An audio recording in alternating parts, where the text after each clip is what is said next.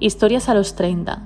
Es un podcast que nace bajo un concepto muy natural, con errores, como es el mandar un audio de WhatsApp a alguien que te interesa, que te importa y donde le explicas y reflexionas cosas que estás aprendiendo pasados o rondando los 30.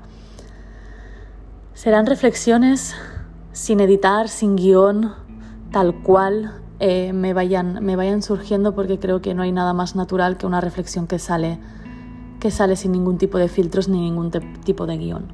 Así que te espero en estos pequeños episodios de 10 minutos para compartir ratos de reflexión conjuntamente.